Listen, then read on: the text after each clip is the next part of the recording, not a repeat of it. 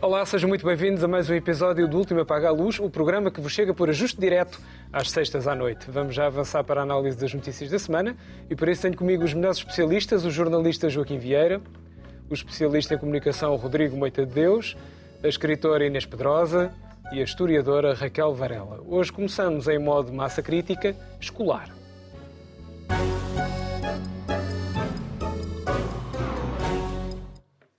Começamos o ano da mesma forma como terminámos 2022 e não só, com os professores genericamente descontentes e a partirem para a greve, sendo que desta vez o mais recente sindicato Stop parece estar a tirar protagonismo ao eterno Mário Nogueira. Pelo meio, os poderes parecem inquietos, com as paralisações sucessivas levadas a cabo pelos docentes, e questiona-se até o direito às mesmas. Tendo em conta o panorama, é caso para perguntar, o direito constitucional à greve deve ser questionado, sim ou não, Rodrigo?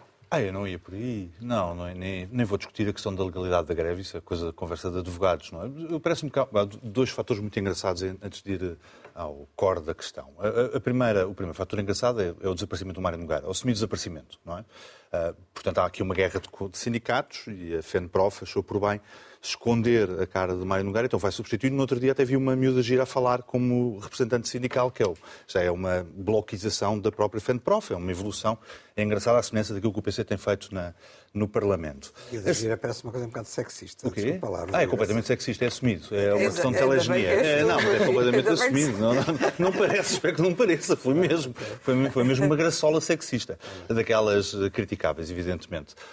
A segunda questão engraçada, também dentro desta, desta coisa da guerra sindical, é depois os formatos, os formatos diferentes. Não é? Temos uma, uma greve em uma espécie de roadshow nacional, portanto, cada, cada distrito está em greve um dia por, por mês, ou lá o que é, não percebi muito bem. Depois há um acampamento, também é uma coisa bloquista é uma coisa engraçada à frente do Ministério da Educação. Portanto, as formas de luta uh, multiplicaram-se. Eu, eu, queria, de qualquer das maneiras, ir ao, ao, ao porquê das coisas, não é? E por isso trouxe algumas imagens que nos podem ajudar a perceber o porquê e pedir à nossa realização para pôr no ar. Estes são alguns dos logotipos dos sindicatos de educação. Uh, vocês podem ver ali alguns, alguns que parecem mais estranhos, outros que nem por isso. Uh, de qualquer das maneiras, eu queria chamar a atenção que não confundam SPLEU, que é o Sindicato dos Professores Licenciados por Escolas de Educação, com o SPLIU, que é os Professores Licenciados por Politécnicos e Universidades. Porque depois há um terceiro, que é a ASPL, que é a Associação Sindical de Professores Licenciados, mas não interessa onde. Portanto, só em, em professores Tens licenciados... Tens ali uma graça a Monty Python com o People's Front of Judea. E achei, bem por bem trazer também o logotipo do People's Front of Judea, porque me pareceu adequado.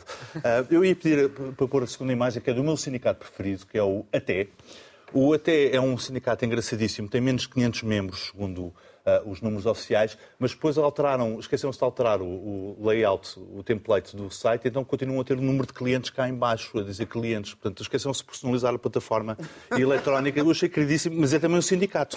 Eu, eu pedi então para pôr a terceira a terceira imagem, que são alguns números que queria partilhar convosco. Existem entre 18 e 23 sindicatos, eu não consegui perceber hoje hum. quantos é que são. Eles estão agrupados em duas federações e depois há sindicatos independentes que não respondem a nenhuma, a nenhuma das federações. Nenhum destes sindicatos tem mais que 6 mil membros em 150 mil professores.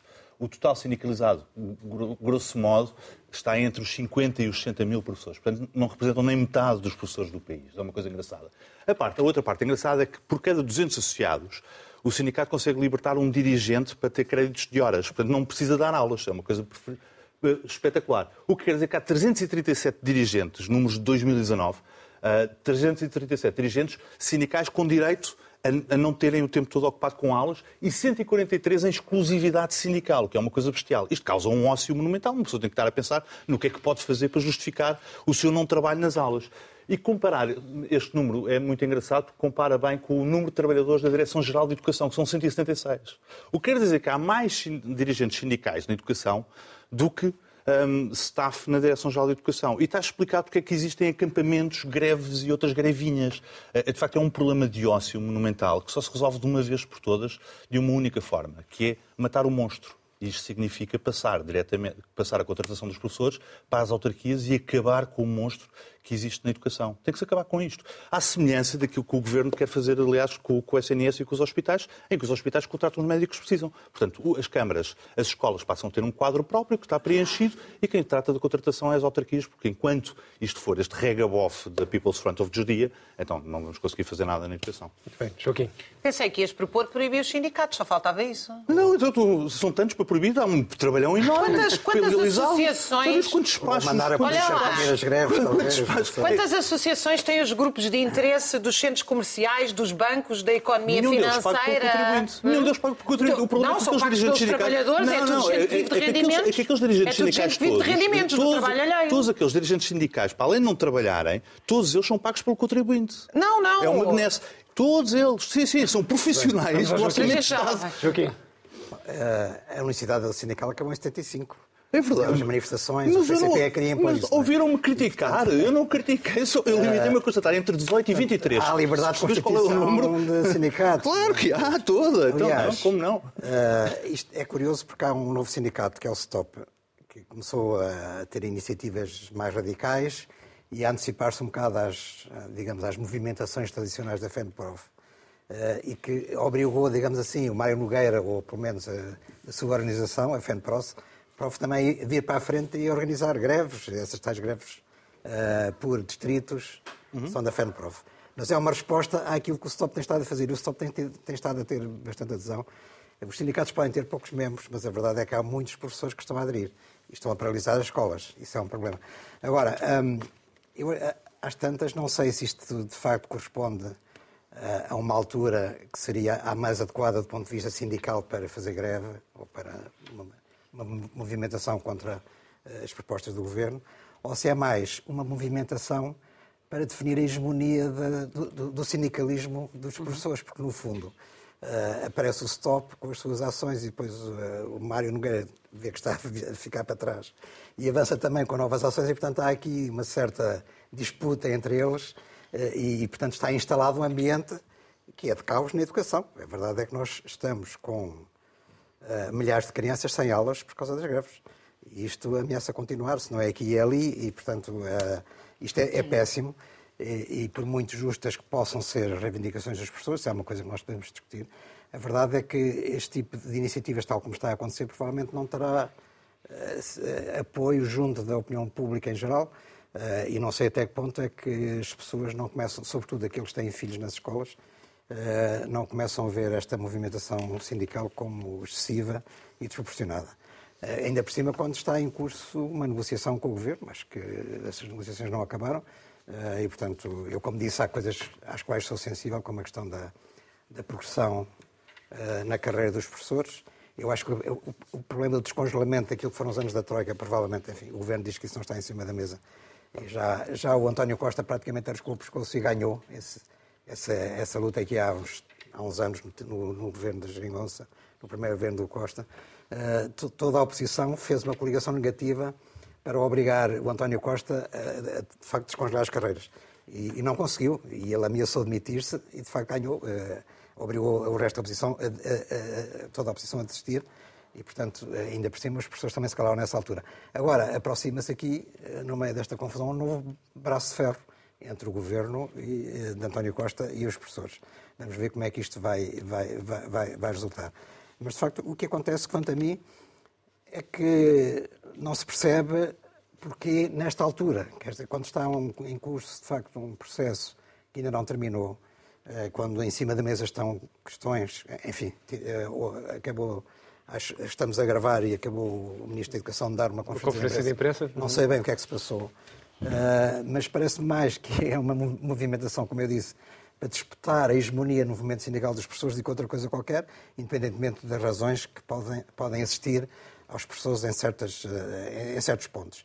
Eh, Já agora falo também nas contas das promoções. Ouvimos a Raquel. As cotas nas promoções é uma coisa de facto complexa, porque se não houver cotas, eu sei que as cotas são- podem ser muito injustas, não é? Sobretudo porque perante professores têm direito a subir de escalão, mas como existe uma limitação, não podem subir todos, só podem subir alguns.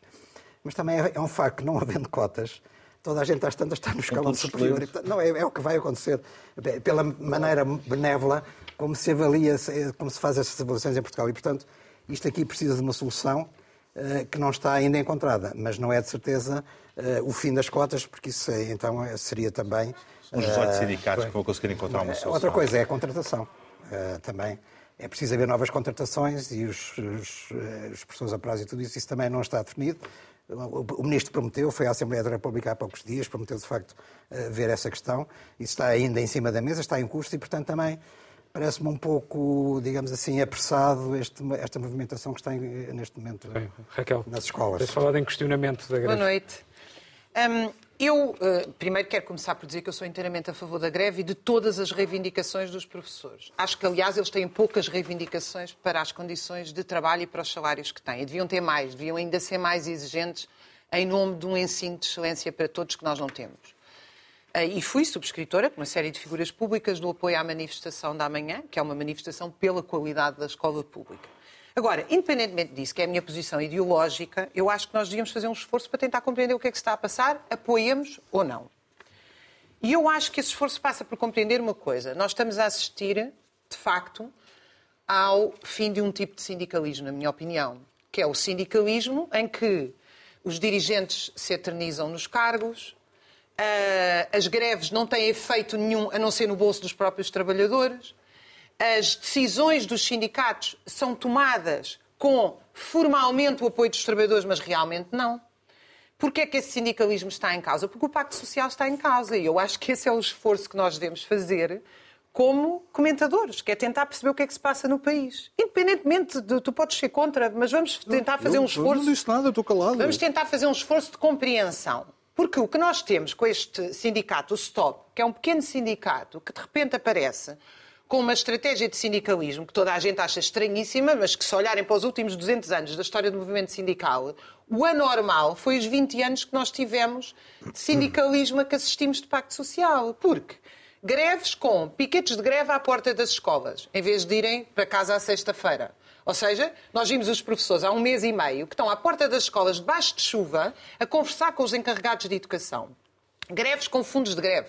Eu até trouxe aqui este livrinho, esta Bíblia, que é a antologia da Primeira Internacional de 1864, onde se faziam, se ensinavam a fazer fundos de greve, inclusive de solidariedade entre países. Os trabalhadores de Inglaterra ganhavam mais, pagavam para os trabalhadores polacos que ganhavam menos, inclusive é para evitar o dumping. Portanto, o fundo de greve, é- aliás, os sindicatos em Portugal nasceram como caixas de resistência, chamava-se então. Ou seja, como criação de fundos de greve. Esta ideia de que os trabalhadores, e por isso mesmo eles fazem greves a tempo parcial, como os enfermeiros fizeram greve ao bloco operatório com fundo de greve, como este, este tipo de greves, quanto a mim, veio para ficar. Veio para ficar porque, um, os trabalhadores não conseguem viver com os salários que têm e com as condições de trabalho que têm. Isto não se resolve proibindo a greve, não se resolve inventando serviços mínimos. Serviços mínimos, historicamente, são as urgências, são os bombeiros, são acidentes, não se colocam serviços mínimos em, em escolas ou em metro. No outro dia fui a Londres, havia uma greve, estava fechado tudo a cadeado. Não existe cá essa coisa de serviços mínimos. Portanto, isto é tudo uma questão de disputa política em torno do sentido da greve. Agora, que eu acho que nós estamos a assistir ao nascimento de um novo tipo de sindicalismo, acho, e tenho uma Está a notícia. fugir aos partidos? Não. E tem- está a fugir aos partidos tradicionais. Não sei se está a fugir aos partidos, porque ah, se, se há uma radicalização política da sociedade. Agora, vou dizer uma coisa: toda a gente estava com muito medo do papão da extrema-direita. É extraordinário ver que esta mobilização dos trabalhadores significa uma radicalização altamente democrática e progressista, pois os trabalhadores estão a defender o Estado Social e a educação. Onde? Espera aí, como é que é? Estão a defender, deixa-me acrescentar, deixa-me deixa dizer. Como é que é? Estão a defender que os dirigentes sindicais devem sair, deve haver mandatos revogáveis, ou seja, nenhum dirigente sindical se deve eternizar no cargo, que foi o que este stop meteu nos estatutos. Ao final de X de anos, não pode continuar a ser dirigente sindical. Isso é uma coisa que é Isto é um princípio democrático. E precisava fazer uma greve não, não, eu só estou a dizer o seguinte. Eu- só estou a dizer o o que que os seguinte. alunos têm a ver com os isso? tempos de crise, os tempos de crise são tempos em que podem aparecer monstros de extrema-direita e têm E aparecido, mas também têm aparecido. Eu não, eu não comparo a extrema-direita é com a extrema-esquerda. O que nós temos em Portugal de direitos foi conquistado pela extrema-esquerda na Revolução dos Cravos. é Portanto, não faço essa Oh, comparação oh, abjeta entre fascismo e resistência ao fascismo. Resistência ao fascismo, não, eu não estou a falar de resistência ao Mas fascismo. agora estou a vou voltar, deixa-me só dizer mais. Deixa-me só a Inês. perguntar o Só- que- é que os alunos Só- têm a ver com o problema dos os estatutos dos sindicatos ou com os 18 primeiro, sindicatos? Primeiro, isto é de uma demagogia imensa, porque os alunos estão mal, é por não ter um ensino de qualidade. E é tão mau o ensino que eles estão 8 horas dentro da escola e não aprendem. não é responsabilizar os professores, Saem dali e ainda vão para centros de explicação em que os pais, além de pagar impostos, pagam fortunas por eh, conseguir que os alunos aprendam os mínimos e mesmo assim não aprendem. E tudo isso, esse mal-estar que é feito às crianças e aos pais e ao país, Ao qual é os professores responsabilidade não das greves, mas do Ministério da Educação. Ah, o professor que está na sala de aula e que não passa a Responsabilidade matéria, do não Ministério passa a matéria é, é completamente, responsabilidade é do Ministério da completamente, é Educação. completamente As inocente. condições de trabalho são estas. Os professores não conseguem, se houver 10 excelentes numa escola, só há dois que podem passar. Um funcionário de uma escola tem que trabalhar 120 anos para progredir na carreira, para chegar ao topo da carreira. Isto é gozar com as pessoas. Isto está lá na lei. Como é evidente, as pessoas morrem, nunca chegam ao topo da carreira. O funcionário que também está em greve ganha 700 euros. Alguém consegue, não é pagar uma casa, é comer decentemente com a sua família e pagar decentemente uma alimentação à sua família com estes ordenados. Portanto, o que nós devíamos estar a olhar é como é que é possível nós temos um Estado e um Governo que já despejou 22 mil milhões de euros na banca, que é disto que nós estamos a falar, foram despejados em negócios obscuros, que é que isso tem ver, vergonhosos. Tem tudo a ver, porque que é é que isso que tem tem dado cabo da saúde Oh, e da educação. O orçamento, A o orçamento do. Ministério da Educação este ano são 10 mil milhões de euros.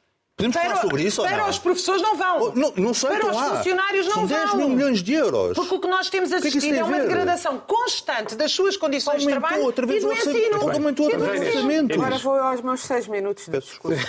Vamos lá. Ah, bem. Ah, não, eu não ponho em causa o. Boa noite, antes de mais. Não ponho em causa, hum, de forma alguma, claro, é uma conquista democrática, quer o direito à greve, quer eh, a justiça ou a justeza das reivindicações dos professores. Aqui temos falado várias vezes de, de educação neste programa. Eu já tive a oportunidade de dizer que devíamos ter um modelo em que a educação era o centro o centro da nação, como tem a Finlândia com os, os bons resultados eh, que tem. Isso implica considerar os professores como profissionais topo. Eh, Os professores, como os médicos, como eh, estes, estes em particular, médicos, enfermeiros, eh, profissionais de saúde. E, de facto, isso não existe em Portugal. Os profissionais de topo são os administradores que são sempre insubstituíveis e têm que ganhar, das empresas públicas e privadas, têm que ganhar rios de dinheiro, indenizações. Isso. Pronto. Mas há, a verdade é que dentro do- da, da pobreza do país no, no aspecto salarial, ou seja, da relativa pobreza do país, os professores não são mais mal pagos do que os médicos, que os enfermeiros, que os outros profissionais. Todos são mal pagos. Eu não estou a dizer que não têm direito a protestar. Têm. Apenas estranho, precisamente, e ouvimos agora, o Joaquim estava a dizer, passou-se agora hum, a conferência de imprensa do Ministro em relação a este tema da, da greve. Ah, e, e- e, portanto, passou-se mesmo acima. Nós só tivemos uma breve notícia, mas, pelo que percebi, o ministro que disse foi: estamos a negociar e gostaríamos de continuar a negociar, dizendo também, desmentindo uma coisa que eu tenho vindo- vi- visto muito repetida, que é que não vão fazer aquilo que o, que o Rodrigo gostaria, que é a municipalização ah, da escola. Portanto, não é isso que os professores. O ministro está farto de dizer isso. Está farto de dizer que não vão Mas fazer. as pessoas insistem As nessa pessoas história. insistem em dizer Andam à contra. procura de pretextos para fazer greve. cartazes. E, Mas, portanto, ó, Inês, eu, vi parece- publicado, agora, agora mas eu vi falar. publicado o decreto, a proposta do governo, onde propunha a municipalização. O Primeiro-Ministro já disse que não e o, e o- e o- e o- Ministro da Educação, Se pensaram João nisso, já- Costa, já acabou, recuaram. acabou ah, chegaram a pensar, porque Não eu vi vale a pena. publicação Sim, disso, não dessa vale proposta. Uh, portanto, se essa é uma das questões. portanto, eu que me- a mim o que me parece é que é muito estranha a oportunidade uh, e a forma, porque na verdade estão em greve os professores não é hoje, já estão desde 9 de dezembro, só têm vindo. É um sistema de uh, irem crescendo e este sindicato novo é muito aguerrido, de facto. Mas esta história destes acampamentos à frente das instituições, neste momento. O não me acampamento lembra- não é deste sindicato, é da FENPROF. Não me lembra, sim. Exato. Sim. É a tal eh, luta branda que... É, porque, porque os outros não fazem, funciona, os não é? outros fazem, os outros não fazem, funciona, luta portanto, amarela, os outros fazem a greve diária e os, os outros fazem o acampamento. Mas isto cria, uns criam greves, di- o, o Stop cria a greve eh, de todos os profissionais, porque o Stop é de todos os profissionais da educação, e aí é que se põe um problema, é que as escolas estão mesmo fechadas. E, portanto, por um lado há os direitos dos professores, por outro lado há o direito das famílias, das crianças e o direito à educação, que é um direito fundamental. Uma greve que já vai em um mês, quando há negociações em curso, é que não é, não, não querem negociar, não nos dão razão, nós vamos para a greve, com certeza.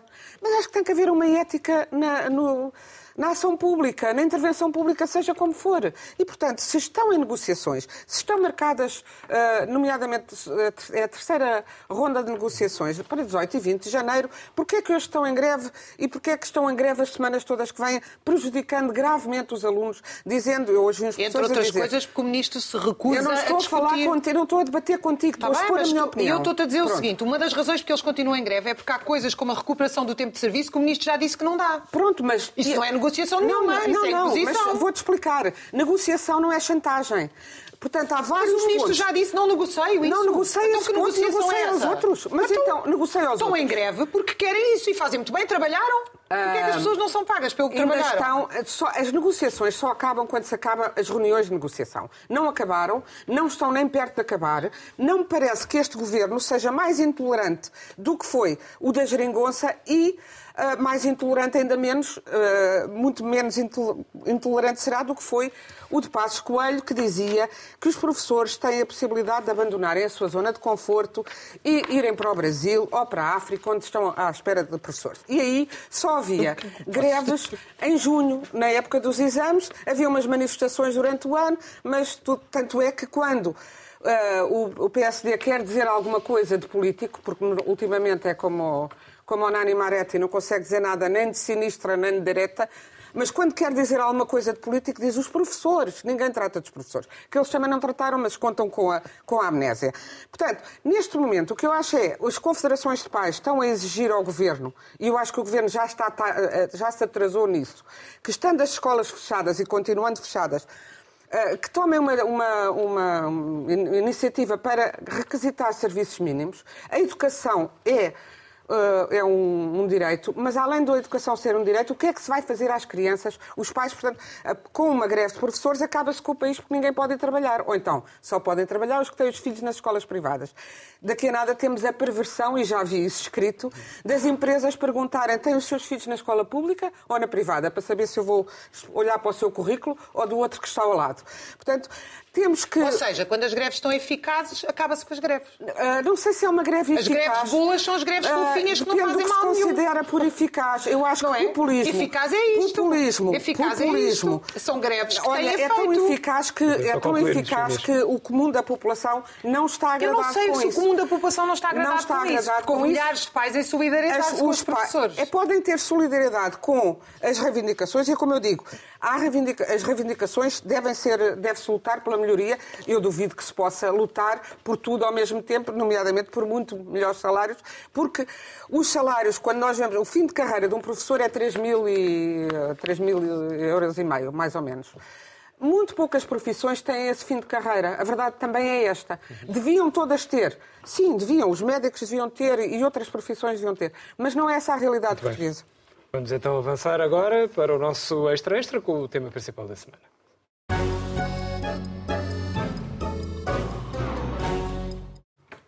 Ora, quem começasse a ver as imagens sem contexto julgaria estar a ver um remake da invasão do Capitólio norte-americano, só que desta vez com os bárbaros trajando de verde e amarelo. Têm sido feitos muitos paralelos entre Estados Unidos e Brasil, parecendo haver um alinhamento das direitas radicais entre Norte e Sul da América. Resta saber se esse alinhamento chegará também à Europa, por exemplo, onde a extrema-direita tem conquistado mais poder via eleições e coligações do que partindo de vidros. Uma coisa parece certa, a democracia e os seus valores já estiveram mais viçosos e com o sucedido em Brasil em 2023, começamos bem o ano, Joaquim.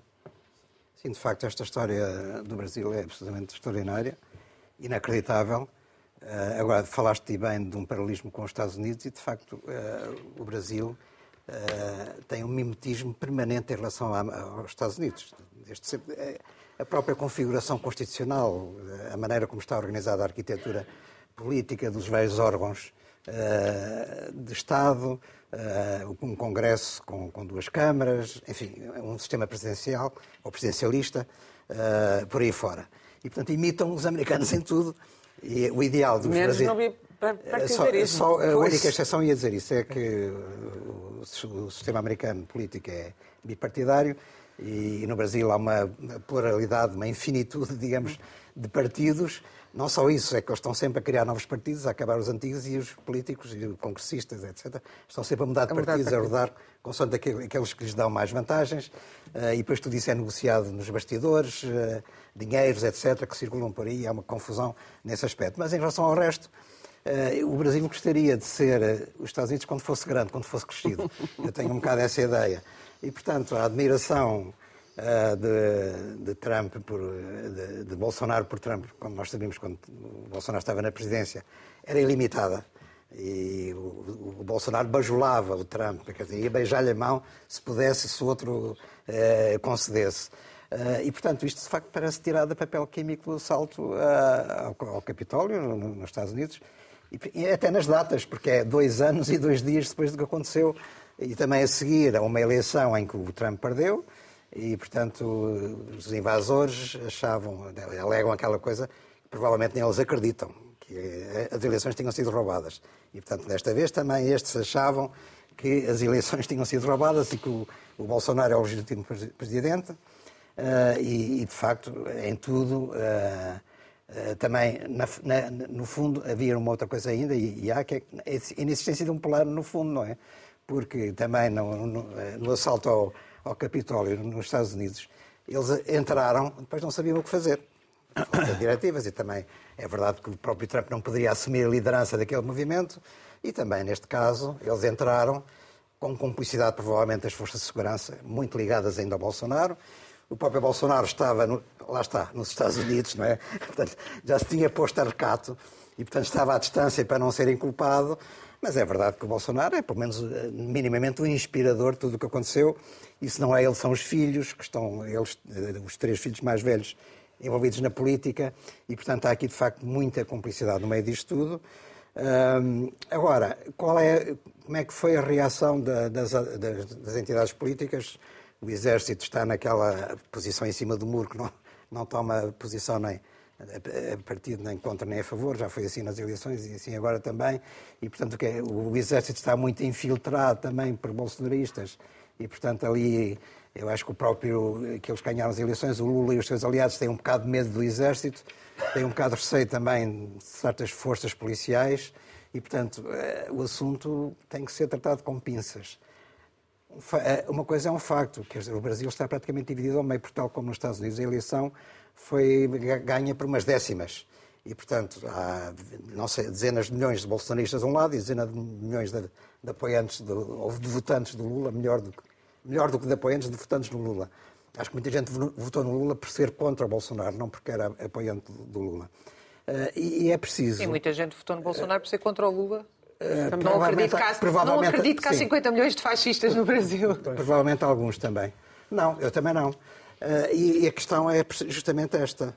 Uh, eu acho que o Lula eh, já não está em campanha eleitoral. O Lula ganhou as eleições e é o presidente, e portanto ele tem que ter uma atitude unificadora que abranja não só aqueles que votaram nele, mas também os eleitores do Bolsonaro, até para esvaziar uh, a força política de apoio ao Bolsonaro. Ora, o, a atitude do Lula é muito uma atitude, a reação a este assalto é muito uma atitude de quem está ainda em campanha eleitoral e, portanto, atacar os outros como fanáticos, fascistas e não sei o quê, eh, eu acho que não é a solução ideal. Quer dizer, ele devia ter dito, como aliás o nosso Presidente Mário Soares disse, e foi uma, uma atitude sempre muito, muito recordada e sobrada na altura, eh, eu sou o Presidente de todos os portugueses. O Lula também deve, deve, tomar essa atitude. Eu sou o Presidente de todos os brasileiros. Portanto, todos os brasileiros se devem agregar a ele. E, e a reação Uh, o Biden disse, mas o Lula não disse, não é? E avaliou-lhe uh, não muito, disse agora. Disse isso antes do Capitólio, o Biden. Uh, sim, disse isso antes do essa ataque. atitude, de facto, é fundamental para esvaziar o campo político oposto. Mas houve o ataque no Capitólio já depois do Biden ter dito isso, entende? Está bem, mas o então. Biden então... não reagiu como o Lula reagiu a chamar fanáticos aos outros. Isto faz um bocado lembrar aquela atitude da Hillary Clinton, que fez perder as eleições quando disse que os apoiantes do Trump eram os deploráveis. E, portanto, se nós estamos a insultar a base de apoio contrária, nós vamos sempre continuar a ter um eleitorado dividido e um país dividido. E é fundamental, de facto, unificar e não vejo atitudes de unificação da parte do campo do Lula. Sim. Sobretudo dele próprio. Bom, isto é uma situação caricata ou bárbara, não é?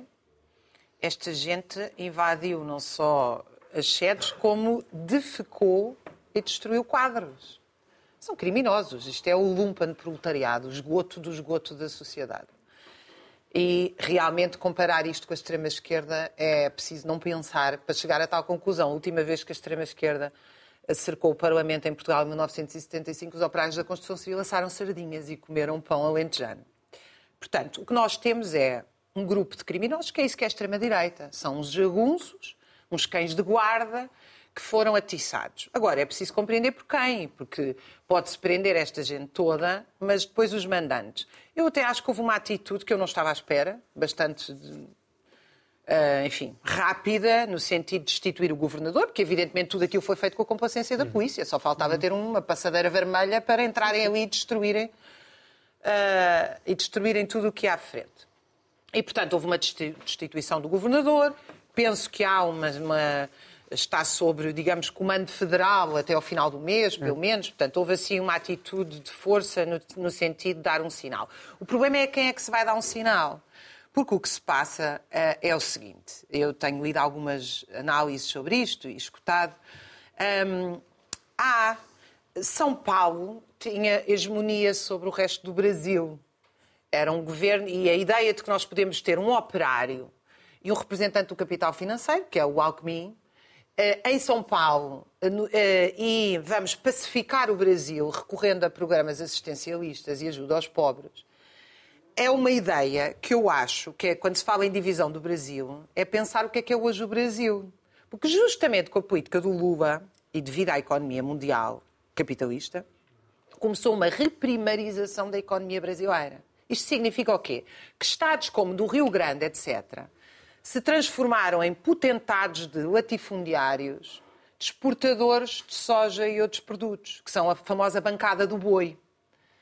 Uh, e que, uh, evidentemente, uh, olham para esta dupla e dizem: vocês não nos governam.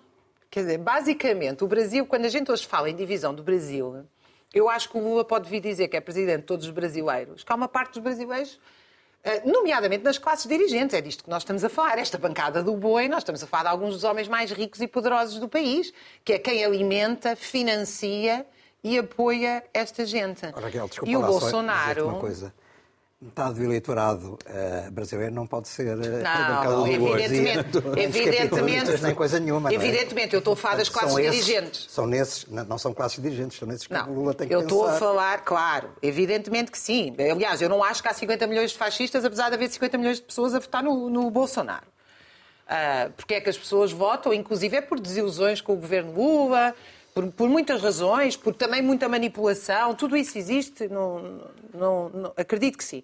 Só estou a tentar compreender o que é que se passa. E o Perry Anderson, que eu já citei aqui muitas vezes, tem uma tese muito engraçada. Ele diz o seguinte: o Brasil de São Paulo se e Rio de Janeiro se Porquê? Porque no Rio de Janeiro, tipicamente, existe um Estado e um Estado paralelo, que é, o estado das, é um Estado eh, do tráfico de droga.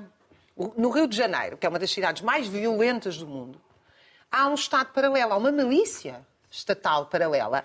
E muitas vezes não se sabe quem é que é o traficante de droga, quem é que é o da polícia militar, quem é que é o do governo, porque aquilo tudo se mistura de uma forma completamente incontrolável. E a tese do, do Perry Anderson é que o Brasil tem neste momento, e o Bolsonaro representa isso, a constituição de uma milícia dentro do Estado. Ou seja, há um segundo poder, há um poder milicial com força no, no aparelho de Estado, nomeadamente nas Forças Armadas. Como é que isto se desenrola? Eu, pessoalmente, acho que não é com políticas assistencialistas. O primeiro governo Lula tinha no programa reforma agrária e trabalho com direitos. E agora tem no programa combater a pobreza. Eu acho que, além de, obviamente, condenar viamente e, e, ter medidas, quer dizer, estas pessoas têm que ser presas, evidentemente, não é? Tem que haver, eh, têm que ser levadas a tribunal, etc. Eu também gostava que o Chega não fosse entrevistado nem legalizado em Portugal. Porque isto que nós vimos é o Chega. Isto que nós vimos é o Chega. Mas eu acho que, acima de tudo, tem que haver políticas sociais que realmente retirem uh, qualquer apoio a esta base. E isso passa, obviamente, por serviços públicos decentes, por trabalho com direitos, etc. Tudo coisas que não existem no Brasil. Inês. Uh, eu penso que hum, temos de ter cuidado. Uh, este, é muito importante refletirmos sobre o que se está a passar no Brasil e de facto, como o Joaquim disse, é já uma cópia do que se passou nos Estados Unidos, mas estas coisas são mais contagiosas, independentemente das relações particulares de cada Estado, são muito contagiosas. E hoje, ou ontem, o próprio o deputado, o líder da bancada da extrema-direita em Portugal, uh, num, num, enquanto todos condenavam o que se passou no Brasil, ele condenava, mas dizia, chamava bandido o atual presidente do Brasil. E foi sendo admoestado pelos termos que usou pelo presidente da Assembleia, ainda voltou a. E, de facto, esta extrema-direita é aquilo. E quando tiver oportunidade, portar-se-á como aqueles se portaram. Uh, e vai minando, uh, tem estado a fazer todo o possível por o ser e Aqui tivemos o, uh, o movimento zero e o movimento uh, da polícia liderado pelo, pela extrema-direita. Já aconteceu aqui a uma escala muito reduzida, mas não quer dizer que não seja ampliada. A politização da polícia é um dos sinais uh, disto. E, portanto, não é, pode, nós não podemos pensar nisto como uma coisa das Américas ou da América do Sul, e isso é uma questão que, que, que eu acho que é importante começarmos por aí. Pois outra coisa é que também dá um alerta que não podemos ter uma comunicação social cúmplice do terrorismo e do fascismo a tratar terroristas, e, e, não estou a falar do bolsonarismo no seu todo, porque evidentemente não há 50 milhões de terroristas uh, em lado nenhum, não há metade de um país terroristas. Mas aquelas 1.200 pessoas, para falar em termos genéricos, das que estão agora presas, que fizeram aquelas, aqueles, cometeram aqueles crimes, muitas delas com tanta ignorância, tanta raiva e tanta ignorância, que não se sentem como criminosos, os depoimentos delas eram nós tínhamos o exército, isso nos protegia, e agora quem é que nos protege a gritarem pela ex-ministra Damares, etc. Mas a comunicação social, eh, e não estou a falar só da do Brasil, mas também a portuguesa, não pode continuar a tratar, a fazer de debates democráticos. Temos de um lado o apoiante dos, dos vândalos e do outro lado eh, uma jornalista apoiante do governo isto é a democracia. Não, porque eles também não vão pôr de um lado o ISIS ou de um lado os talibãs e do outro lado os democratas. E é exatamente disso que se trata, só como é dentro da nossa cultura e sem outros panejamentos, eh, não me parece, mas é disso que se está a tratar. E há uma direita, que não é extrema-direita, há uma direita democrática que se está a deixar colonizar ou que está com a fúria que tem quando vê o Lula subir com um, um, o povo com ele, que foi uma ideia lindíssima da socióloga mulher dele, da, da tomada de, tomar a tomada de posse, foi uma coisa lindíssima e foi uma ideia da socióloga Janja, mulher do Lula que já que não havia um, um, presidente, já que, já que Bolsonaro se tinha ausentado, então o povo sobe. É, é simbólico, é simbólico, mas é, é, extraordinariamente bonito. Mas como isso irrita esta, esta direita, irrita, constrange, aflige-lhes os princípios uh, uh, monárquicos, conservadores, ou o que for, e aflige-lhes também uh, o sentido da discriminação que eles nunca têm, mas quando vêm estas coisas ficam muito enervados como ficam todos muito enervadinhos, depois começam a desculpar, e além disso não é começam, já começaram. O, o, o Joaquim estava a dizer que o Lula devia ser mais uh, ecuménico. Pacificador pacificador. Isso não tem valido muito ao Biden na América. Eu penso que tem é que haver um discurso de lei, de, eh, de justiça e lei, que no Brasil, precisamente, muitas vezes não há, e havendo isso, acho que Lula ganha mais com isso do que sendo, uh, que aliás tentou ser e tem de ser, porque num, num país estilhaçado de partidos como é aquele, o governo do Lula, até, até a gente do partido Bolsonaro tem. Uhum. O governo, para se ter de fazer um governo, é que por mais que ele queira fazer um governo que não seja assistencialista, que seja trabalhista, aliás, ele, trabalhista também será direitos de trabalho, ele deu-os e, e, já disse que voltava a dar, etc. Mas tem, ele tem que compor com a imensa gente, senão as leis não lhe passam Muito no bem. Parlamento. E, portanto, agora temos que separar o campo da democracia do que não é e precisamos que a direita democrática acorde do seu sono, que já vai longo, e perceba que não pode ter nada a ver com esta extrema-direita. Mas então a direita democrática, Rodrigo. Social de Maria Alva, calma. Eu não Ele está em cima do muro. Está completamente em cima do muro.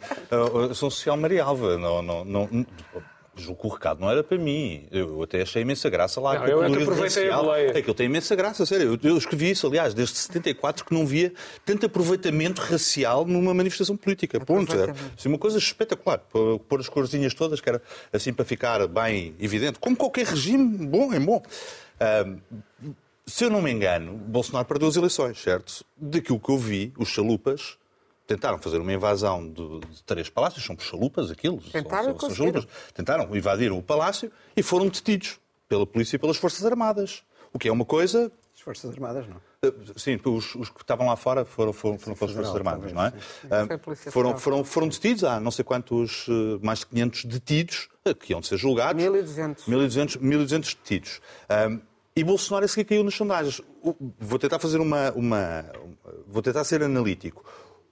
Ao contrário do Trump. O que quer dizer que não havia bolsonaristas, na prática, não é? Porque há uma condenação no Brasil generalizada daquilo que aconteceu e, portanto, não havia bolsonaristas. Aquilo que havia era antipetistas e, e do outro lado, havia muito antibolsonarismo. Ah, Mas não havia ao contrário daquilo que aconteceu nos Estados Unidos, o, o- o bolsonarismo não era um movimento ah, tão orgânico, ou pelo menos não, não demonstrou Continua aí, eles continuam aí e continuam Sim, claro que continuam. E, atenção, o Brasil é um país com 200 milhões, com 200 milhões de almas. Ah, portanto, chalupas deve haver muitos, ah, mas não seja estatisticamente, é uma inevitabilidade. Ah, a, questão, a questão aqui é se, se é significativo ou não. E não pareceu. E não pareceu. Isso é uma ótima notícia. É uma ótima notícia a todos os títulos.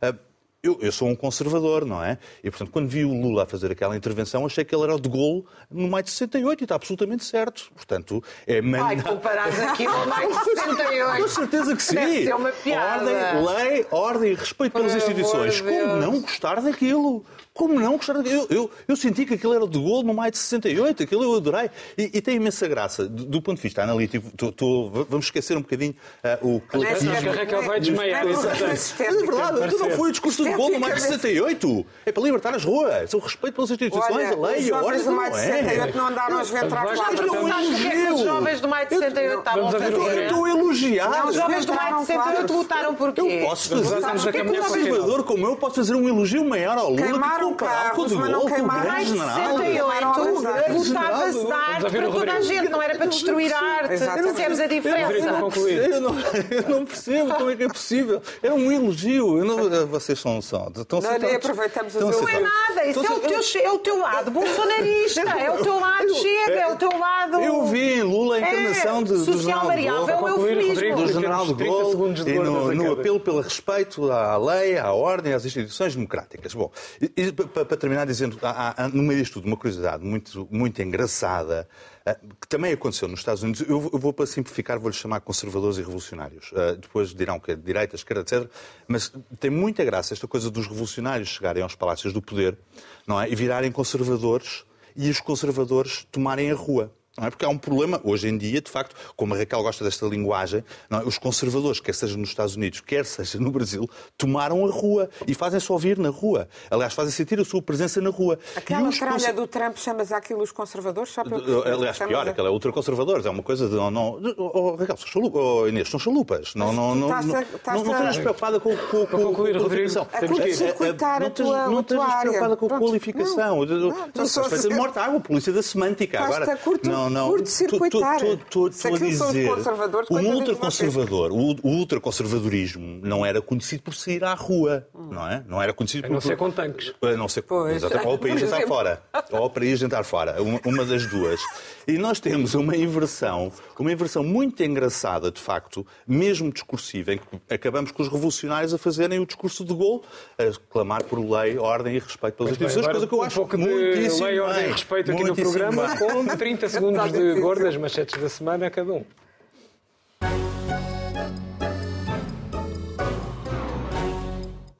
E começamos pela Inês, quer falar sobre o envelhecimento do país e suas consequências. Inês. Não, o título diz, num país, não é o envelhecimento, é eh, o facto de as camas de cuidados continuados e do atendimento aos mais velhos não existir, não se conseguir ter que, que o Estado eh, se encarregue dos mais velhos e, portanto, estar em camas de hospitais com casos sociais que se empurra para a má consciência das famílias que não têm espaço em casa nem vidas que possam eh, acompanhar devidamente aquelas pessoas que precisam de acompanhamento especializado, embora não eh, clínico eh, e, portanto, ocupar as camas dos hospitais.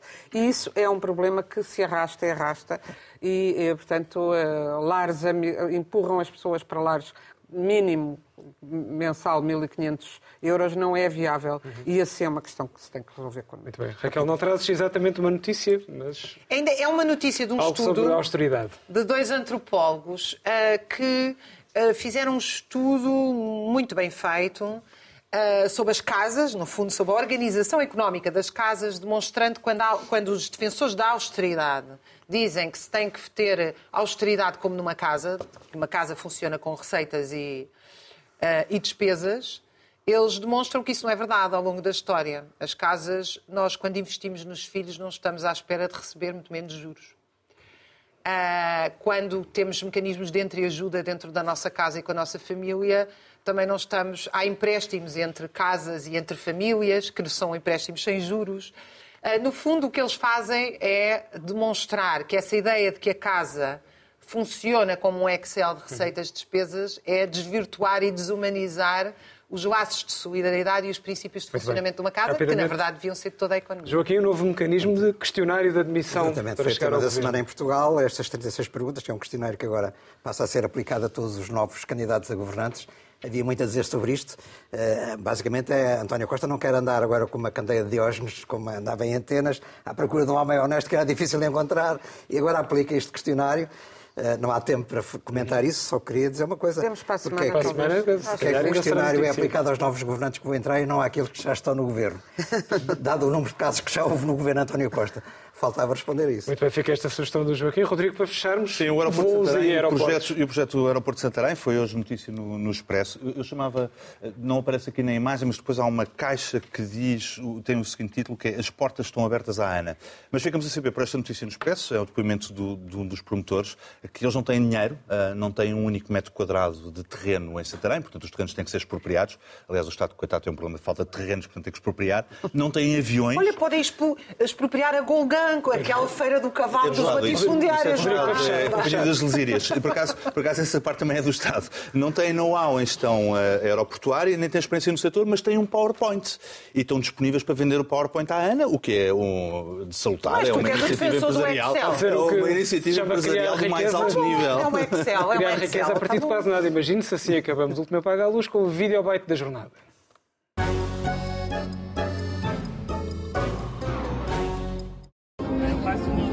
Meu dia a arrumar trotinetes. Não tem mais nada. Sound police. Sound.